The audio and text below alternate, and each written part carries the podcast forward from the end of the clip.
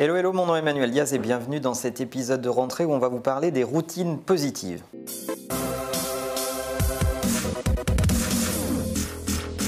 Alors vous le savez pour ceux qui suivent la chaîne régulièrement, je n'aime pas les résolutions. Mais la rentrée est une période tout à fait particulière, une période pendant laquelle vous avez encore potentiellement de l'impact sur ce qui va se passer cette année pour vous, puisque tout ce que vous n'allez pas faire à la rentrée sera fatalement reporté d'un an. Entre le moment où vous allez le décider et le moment où vous allez le mettre en œuvre, tout ça peut vite glisser sur 2017. Alors, je vous propose les meilleures recettes pour réussir votre rentrée. D'abord, sur un plan personnel. Je pense qu'il est extrêmement important pour vous de profiter du bénéfice de l'été pour vous remettre dans un cercle vertueux pour la rentrée et vous créer ce que j'appelle des routines positives.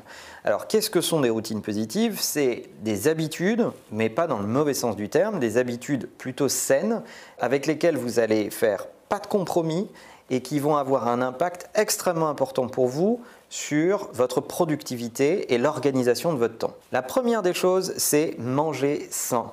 Évidemment, tout le monde parle d'input et d'output, eh c'est exactement pareil pour votre corps. Ce que vous ingurgitez a un impact sur votre énergie, sur votre santé, sur votre capacité énergétique. Vous m'entendez souvent vous le dire. Donc mangez sain, surtout après l'été. Vous êtes sûrement fait plaisir, vous êtes sûrement lâché après vous être privé pour rentrer dans votre superbe maillot de bain. Ben, maintenant, il est temps de prendre des bonnes habitudes et de manger correctement.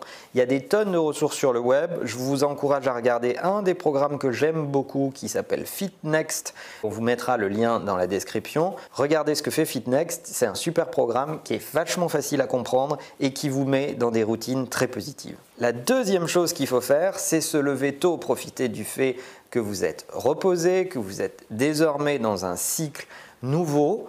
Euh, vous vous êtes reposé pendant vos congés et vous allez pouvoir vous lever plus tôt. Ne repartez pas dans le cycle infernal de vous laisser déborder, de vous coucher trop tard et de vous lever le matin sans aucune énergie.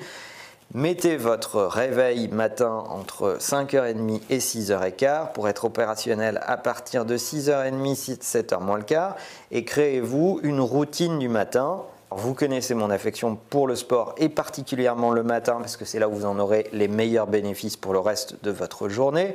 Mais si jamais vous ne pouvez pas faire de sport, créez-vous au moins une routine matinale. Ça peut être préparer le petit-déj, euh, amener les enfants à l'école à pied, euh, aller euh, descendre trois stations de métro plus tôt pour finir d'arriver au bureau à pied.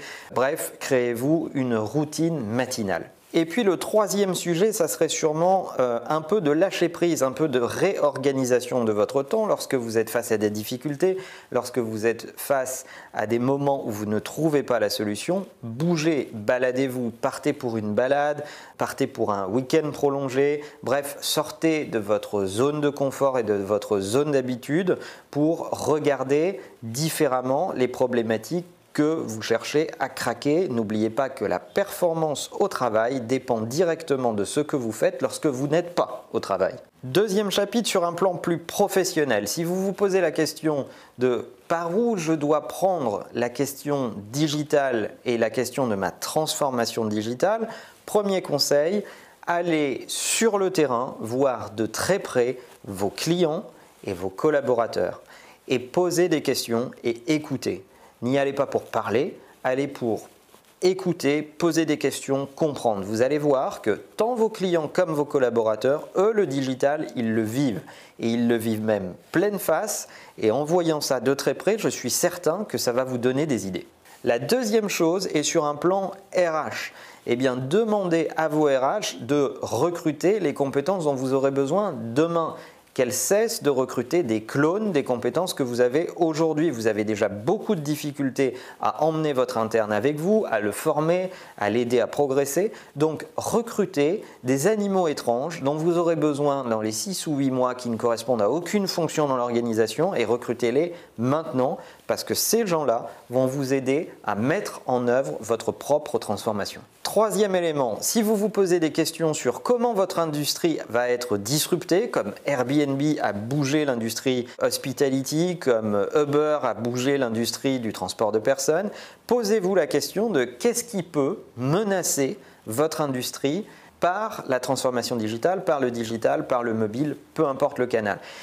Eh bien, créez une task force, demandez à un petit groupe d'imaginer quelles seraient les incidences et les conséquences de l'arrivée d'un acteur comme celui-là, et demandez-lui avant Noël de modéliser à la fois toutes les incidences, mais aussi ce que vous pourriez faire pour contrer ce genre de choses. Grâce à cette task force, vous allez pouvoir avoir un plan un plan ou d'anticipation s'il y a réellement des acteurs qui arrivent sur votre secteur, ou un plan d'innovation si jamais il y a des euh, choses à inventer qui mettraient trop de temps à naître dans votre organisation. Bref, voilà donc mes six ingrédients, trois sur le plan personnel, trois sur le plan professionnel pour bien réussir cette rentrée. Je vous souhaite à tous une bonne rentrée. N'oubliez pas de liker cet épisode, ça fait plaisir et ça nous aide à viraliser ce contenu et évidemment de vous abonner à la chaîne YouTube si c'est toujours pas fait. Et la meilleure façon de marcher, c'est évidemment de vous abonner. À bientôt.